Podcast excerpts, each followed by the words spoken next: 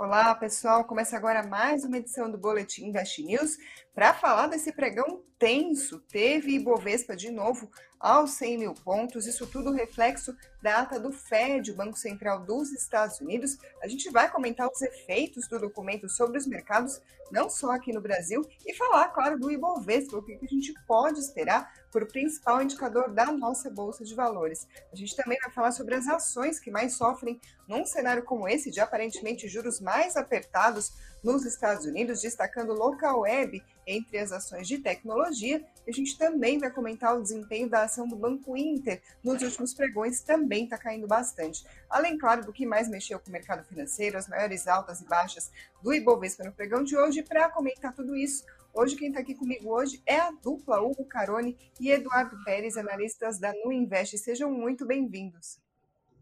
Oi, Karina. Boa noite. Boa noite, Hugo. É muito legal fazer essa dupla hoje e boa noite para todo mundo que está acompanhando a gente nesse fechamento. Boa noite, pessoal. Tudo bem? Boa noite, Karina. E começando mais um ano, né? Pelo menos meu último programa agora foi no ano passado.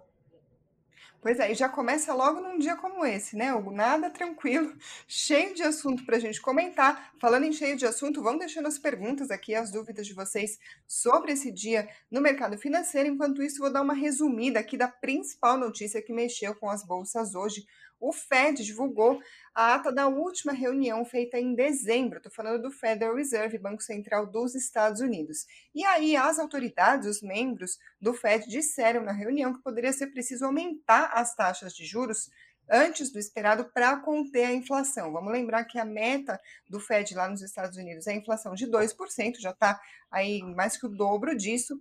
E além disso, eles devem parar a compra de títulos, os estímulos para a economia, ou seja, vão parar de injetar dinheiro na economia dos Estados Unidos. Eles citaram, por exemplo, o mercado de trabalho apertado, para usar as palavras dele, deles. Eles citaram taxas quase recordes de demissão, demissões voluntárias, vagas em aberto, assim como uma notável aceleração do crescimento dos salários. Isso era dezembro, ainda não tinha as informações que a gente tem hoje sobre o atual surto de Covid-19 nos Estados Unidos, mas de qualquer forma isso já estava mencionado. Eles deixaram claro que a disseminação da variante Ômicron não estava, pelo menos naquele momento, alterando fundamentalmente o caminho da recuperação econômica dos Estados Unidos. Tudo isso para falar que eles não estavam vendo uh, indícios, pelo menos no mercado de trabalho, de que havia necessidade de continuar estimulando a economia daquele jeito, com a injeção de dinheiro que a gente vinha vendo. Mas o que pegou mesmo nos mercados, ao que tudo indica, segundo os comentários que a gente pôde acompanhar, foi de fato o discurso duro contra a inflação, indicando que os juros devem sim aumentar com mais força do que estava todo mundo esperando. Isso afetou os mercados também nos Estados Unidos. O S&P 500 perdeu quase 2% hoje, o Nasdaq mais de 3%, o Dow Jones mais de 1%. Agora, aqui no Brasil, claro, a gente também teve uma queda acentuada, o Bovespa perdeu mais de 2% hoje, chegou ao patamar dos 100 mil pontos. Então vamos lá que a gente está cheio de perguntas para os analistas hoje, e a primeira vou fazer para você, Eduardo, de uma forma mais geral, como que isso mexe com o nosso mercado. A gente já está careca de saber que quando a gente espera juros mais altos nos Estados Unidos, deve ter um aumento de procura por investimentos por lá, então alta do dólar, que da, no da nossa bolsa. Isso ok. Mas o que acontece é que hoje mudou o cenário, a intensidade dessa expectativa, esse que foi o susto. Então, gostaria de ouvir as suas análises sobre o que a gente pode esperar do mercado num momento como esse, quando a gente tem uma notícia como essa. Uhum. Foi bem legal que o Fed falou, como ele se posicionou, né? Eu estava achando, assim como alguns outros analistas de mercado também, que essa conversa de que a inflação era transitória, era passageira, é, não cabia muito para a situação atual. O Fed nunca falava quanto que seria o passageiro dele, né? Seria uma inflação de um ano só acima da meta. Isso não ficava muito claro. E a própria meta de 2%, ele não coloca ali 2% ao ano, igual a gente tem aqui no Banco Central, é, aqui do Brasil, né? Então, é, nos Estados Unidos, eles dizem que eles têm uma meta de que a inflação vá convergir para a meta de 2% no médio e longo prazo. Então, também não fica muito claro enquanto qual que é janela de período que, que essa inflação teria que convergir para 2%. Então, uma parte do mercado estava achando que o Fed estava ficando é, um pouquinho mais. É, ele estava aguardando, na verdade, o mercado de trabalho dos Estados Unidos dar uma melhorada para que eles pudessem é, continuar com essa. Eles vão diminuindo o ritmo de compra de títulos, e aí depois, a segunda parte do plano era realmente elevar a taxa de juros por lá. É, só que aí, elevando a taxa de juros, você tem uma desaceleração da economia. Então, eles estavam esperando realmente a, a economia, em específico o mercado de trabalho, dar uma melhorada para eles começarem isso. Só que a inflação realmente está pegando lá, eles estão com uma inflação de 6,8% nos últimos 12 meses, é bem acima desses 2% que a gente falou. E aí ele parou de usar o termo oficialmente, a gente estava até brincando antes da gente começar a transmissão aqui, que ele parou de falar é, oficialmente ele reconheceu que existe inflação. Então antes ele ficava meio que, ah, é coisa passageira, é choque de demanda, é, a gente está com problema na demanda e na oferta, isso vai se resolver. E na verdade já está aí há um bom tempo persistindo no mercado. Então o comunicado do Fed, eu diria que para a economia é, pode ser um remédio amargo que a gente consideraria, mas ele era necessário para que a inflação nos Estados Unidos não subisse. E aí como que isso impacta a gente aqui? Quando a gente pensa na curva de juros, né, que a gente pensa a taxa de juros em vários vencimentos no tempo, a gente tem aquela linha crescente que a gente vira e mexe comenta aqui. É, os Estados Unidos são a referência, então eles têm a menor taxa de juros e a curva mais comportada, porque eles são considerados o país que tem o melhor controle financeiro e tudo mais, então é o ativo que tem menos risco. E a gente tem outros países, como os emergentes, o Brasil entra nisso, então, quando você compara as duas curvas, você tem um spread de crédito na curva de juros. Então, sei lá, para você emprestar dinheiro é, por período de um ano nos Estados Unidos, é, você vai cobrar uma taxa de juros menor do que emprestar para o Brasil, porque a gente sabe que o Brasil é o Brasil. Então, quando você tem essa mudança de cenário, onde o mercado inteiro começa a esperar uma elevação de juros nos Estados Unidos como referência, isso afeta outros países. E aí o Brasil, eu diria que ele foi afetado duplamente hoje, por quê? Porque ele é um país emergente, então ele sofre, ele acaba sendo um país mais alavancado em comparação com os Estados Unidos em relação à taxa de juros, mas a gente está com os problemas aqui que a gente sabe, questões políticas, é, a gente está com ameaça de funcionários públicos entregando cargo, eles querem reajuste, teve um reajuste só para uma categoria, coisa que não foi muito bem vista, e isso abre margem para que outras categorias dentro dos servidores públicos peçam também esse reajuste, então, foi um momento duplamente difícil para o Brasil. E aí, isso acaba levando a curva de juros aqui, e como consequência, igual você falou, é, bolsa cai também, dólar sobe e juros futuros também sobem. É, a gente já vai chegar nessa questão sobre o rendimento dos títulos dos Estados Unidos, que você chegou a começar aí a explicar, e especificamente sobre as ações que mais sofrem com isso. A gente daqui a pouco vai falar, por exemplo, de local web, mas antes de chegar lá, só para a gente fechar aqui o nosso bloco sobre o Ibovespa, gostaria de ouvir os seus comentários, Hugo, porque quando a gente pergunta, já, vocês também já devem estar até cansados de eu perguntar sempre a mesma coisa. O Ibovespa vai chegar abaixo dos 100 mil pontos e vocês sempre explicam, você e a Ângela, que é um suporte importante. Hoje a gente viu chegar, mas não foi abaixo disso, ou seja, chegou, mas temos pelo menos uma boa notícia de que não foi abaixo dos 100 mil pontos? Claro, né? o fato da gente não ter perdido esse nível ainda, é, ele ajuda, né? óbvio, da última vez, como você comentou, já era um ponto que a gente mencionava bastante, é, não é só o valor psicológico, né? O valor psicológico é um número redondo, né? Alguns dizem como um número mágico. Quando a gente estava lá embaixo, a gente falava que tinha que chegar nos 100 mil pontos, né? E agora ele é uma referência psicológica, sim, né? Chama atenção. Porém, também tem a referência, como a Angela mencionou outras vezes, é, de um forte suporte por questões gráficas também. Ali é um ponto não só psicológico, também é um ponto de suporte é, para os preços. O que eu gosto de destacar, que eu sempre falo de uma visão muito longa, é, eu não lembro se eu, eu, já falei aqui, tenho certeza, mas eu não lembro se eu já coloquei na referência do gráfico para vocês, é, de longo prazo do índice em dólar. Tem espaço ainda para ele corrigir, de fato, sim, mas a gente precisa entender na forma macro que a gente tem muito mais para o longo prazo upside do que downside. Então, a referência dele aí chama muita atenção. Para quem não consegue visualizar, talvez possa estar um pouquinho pequenininho, mas só para a gente ter uma ideia, a linha de tendência, esse gráfico aqui inicia em 63, 1963, aí vai ter gente falando, ah, mas não tinha a Bolsa de São Paulo ainda, o iníciozinho é com a Bolsa do Rio, para você ter uma ideia. E o suporte dele né, tá aqui, essa linhazinha. A última cotação está logo aqui. Então, a gente está muito próximo dessa referência. Ah, mas qual é o upside na visão gráfica? O upside é a região oposta desse canal. Então, ele pode realizar, é, visualmente, talvez seja falando assim, ah, ali é 1%, 2% de desvalorização. Não, é mais amplo. Ali a gente está falando, talvez, numa possibilidade ainda de uma correção de aproximadamente 20%, mais ou menos, tá? Não dá para dar o valor certinho, por quê?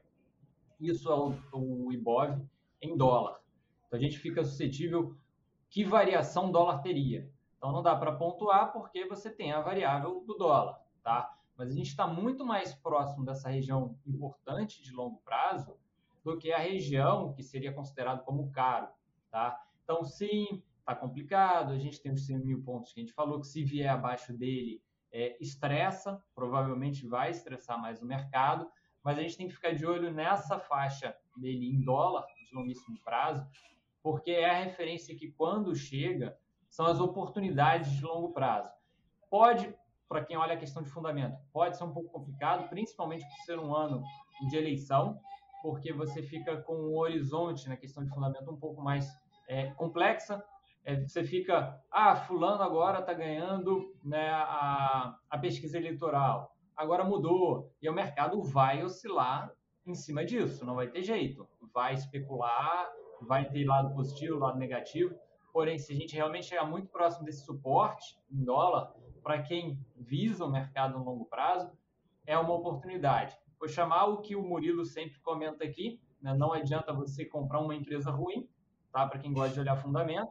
Pode ser uma faixa importante de suporte, mercado como todo subindo, no longo prazo, claro, e a empresa que você escolheu, se for ruim, não vai desenvolver, não adianta. Mas fica de olho, acompanha essa referência. É, de tempo em tempo aqui, quando aparecer, eu vou tentar mostrar para vocês essa em dólar para a gente não perder o foco nela, tá? É justamente interessante seu comentário, Hugo, porque eu estou acompanhando aqui o chat do pessoal que está assistindo.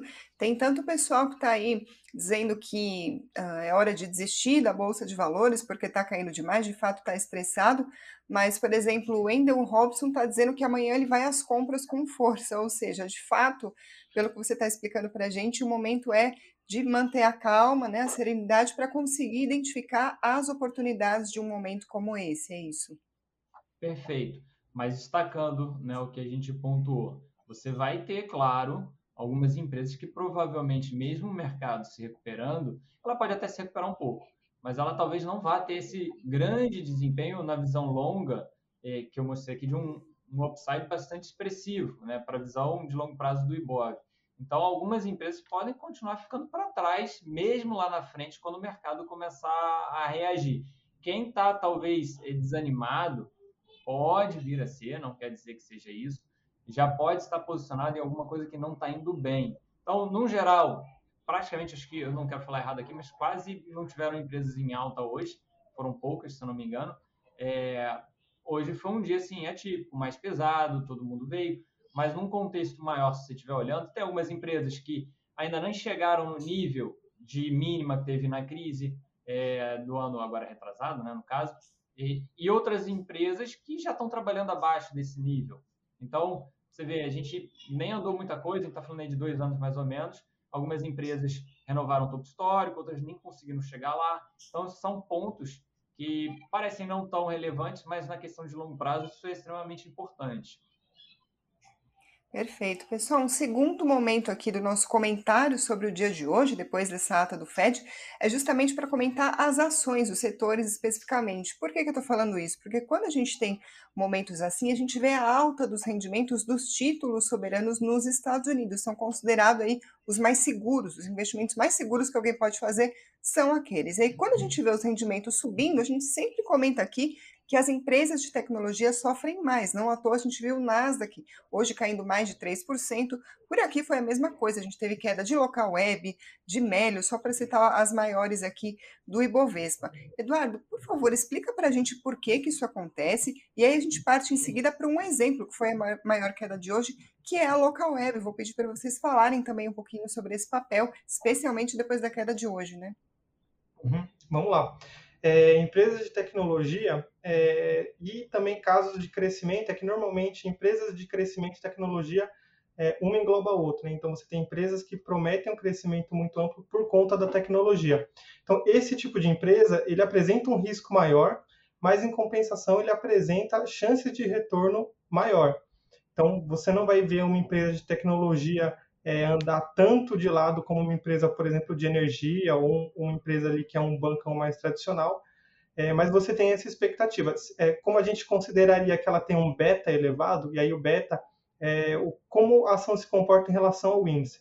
Se a empresa tem um beta de 1, é, vamos supor que o índice subiu 1%, a empresa sobe 1%. Se ela tem um beta de 2, aí o índice sobe 1, a empresa sobe 2%. Só que em momentos de queda, é, ela tem a mesma magnitude, né? Então caiu 1% o índice, se tiver um beta de 2, a ação cai 2%, ou pelo menos essa é a tendência. E aí o que a gente tem que entender é o seguinte: é, quando a gente pensa no valuation da empresa, é, a gente sabe o seguinte: vai ter esse spread de crédito que eu falei sobre a curva do Brasil e a curva dos Estados Unidos. Então, se nos Estados Unidos a Treasury lá de 10 anos, que é uh, uma referência para título, para juros com menor risco do mercado global, é, esse, a Treasury, o, o, rendimento da Treasury sobe com a demanda por investidores, é, enfim, por causa desse receio todo com a parte da inflação e a alta de juros. E aí, quando você traz a, o valor justo da ação ao valor presente, é como você tem uma relação inversa entre taxa de juros e o valor do título, né, o valor da ação também, é, juros sobem e aí o preço da ação cai. Então, basicamente, quando a gente observa aqui o comportamento até a curva de juros brasileira, curva de juros sobe muito, a bolsa tende a cair, porque você tem esse efeito da reprecificação que acontece a todo momento no mercado. É, e aí, é, o, o que, que, é interessante? Você tem essas empresas que são apresentam um risco maior, então os investidores eles acabam cobrando até de uma maneira mais forte ali, por a gente estar num país emergente e por ser uma empresa de tecnologia. Então, tudo isso acaba afetando mais empresas de tecnologia. A gente teve ali exemplo de Magazine Luiza, que é, no momento que ela começou a se reinventar bastante, apostar em tecnologia, ela começou a apresentar é, características de empresa focada em tecnologia. A gente tem Banco Inter também, Local Web, algumas empresas que, apesar de não serem é, de um setor ali mais puro, por exemplo, não são todas do varejo ou não são todas bancos, elas têm uma aposta muito forte em tecnologia, então isso impacta muito o valuation das empresas. E aí a gente tem dias como esse em que o mercado acaba se estressando, né? A Paty até mandou aqui no chat que, é, na verdade, o mercado já esperava alta de juros, mas não num ritmo tão apertado. Então, o mercado ele não gosta de tomar susto. Ele sabe que vai acontecer um evento, por exemplo, alta de juros, mas aí quando ele recebe a informação de que vai aumentar num ritmo é, mais rápido do que ele previa, aí todo o mercado acaba reprecificando os ativos. Então isso acontece, o mercado toma um susto e aí acontece o que aconteceu hoje. É, e aí, eu, assim, eu tô até contente que a gente não perdeu os 100 mil pontos, para falar a verdade, viu? Porque é um, é um ponto muito importante que não seria legal a gente perder é, nesse momento. Aí, falando especificamente sobre o exemplo que eu trouxe para falar sobre esse efeito das ações de tecnologia, a gente tem a Local Web que caiu forte hoje, liderou as perdas do Ibovespa. E eu gostaria de saber, Augusto, se você pode mostrar para a gente no gráfico uh, qual foi o movimento de hoje, como que ele é impactante, se ele atingiu algum ponto importante graficamente. Posso, claro. Então, já trazendo ele aqui na tela para vocês, a referência da Local Web é, até que tem um histórico tá? Não é algo muito absurdo. Ele iniciou, se não me engano, em fevereiro de 2020. E o que a gente tem por enquanto como referência dele é apenas o ponto mínimo pós o IPO dele, foi na casa dos 2,40, 2,43, e a região de topo histórico de R$ 35,06. Tá? Então, uma, se a gente for considerar a valorização, foi uma valorização bastante expressiva. A gente fala de uma valorização de mais de 1.000%, quase 1.400% num prazo aí, é, foi menos de um ano, tá? Então, quais são os pontos? Falando aqui então graficamente. A primeira referência ele já perdeu, tá? A gente está aqui na tela com Fibonacci, talvez quem esteja em casa não dê para enxergar muito bem. O primeiro suporte dele foi aqui no 1264, que foi testado aí em novembro, teve muita briga nessa região. Ele chegou a trabalhar um pouco abaixo, sim, 7, 6, no pior aqui quase 12, porém, reagindo, chegou a reagir mais de 23%. Tá? Agora, ele perde dessa vez, como você bem pontuou hoje, com uma queda bastante expressiva, e ele passa a buscar a próxima referência, que seria na casa dos 9,22. Tá? A última referência mais lá embaixo, que é até bem importante, que foi a máximazinha que ele fez logo depois do IPO também, está na casa dos 6,73. Não esquecendo quem assistiu aquele dia o programa, se tiver algum pagamento de provento, precisa fazer o ajuste com relação a esse valor, tá? Mas 9,22 e 6,73, perdão, o próximo ponto, tá? Aquele programa de fato gerou bastante dúvida, a gente pode até retomar aquele assunto mais para frente aí para explicar exatamente o que, que muda uh, graficamente quando a gente faz análise, mas muito obrigada. Então a gente volta a falar sobre as empresas daqui a pouquinho, porque eu vou partir para o bloco do fechamento do mercado. Como o Eduardo comentou, o mercado segue de olho na situação fiscal, como é que fica a demanda dos servidores por reajuste, além, claro, dos números da variante Ômicron, como que a pandemia deve se desenrolar, não só lá fora, mas também por aqui. Hoje a gente teve, por exemplo, o governo divulgando as regras para vacinação de crianças. O governo acabou desistindo da exigência de receita médica para vacinação de crianças, então o mercado também segue de olho. Mas hoje, pessoal, foi dia de ficar de olho no FED, isso sem dúvida nenhuma foi o que mais gerou movimento, tanto no câmbio quanto na bolsa de valores. O dólar hoje subiu 0,47%, estava caindo, acabou mudando de sentido depois da divulgação da ata, fechou a 5,71. E o Ibovespa já estava caindo, ampliou mais ainda a queda, fechou em queda de 2,42% aos 101 mil e seis pontos, mas chegou a atingir o patamar de 100 mil pontos na mínima do dia. Vou passar agora para as maiores altas e quedas do Ibovespa no pregão de hoje. Como a gente estava comentando, o Local Web liderou as perdas do dia, caiu 12,78%. Depois PetroRio caiu 10,76% e o papel da Soma caiu 9,54%. Entre as maiores altas, as poucas altas, BRF subiu 1,25%, Vale subiu 0,95% e o Banco Pan 0,32%. A gente estava falando sobre as ações de tecnologia, vou passar agora para o bloco destinado a elas, porque está sendo um ano negativo, o ano, claro, começou essa semana, mas tá, estão sendo pregões negativos para esse setor. Uh, Banco Inter, Local Web e Melios acumulam queda, por enquanto, uh, nesses primeiros pregões de 2022 de perto de 20%. Uh, ah, o Banco Inter hoje caiu 5,35% e a Melios caiu 9%.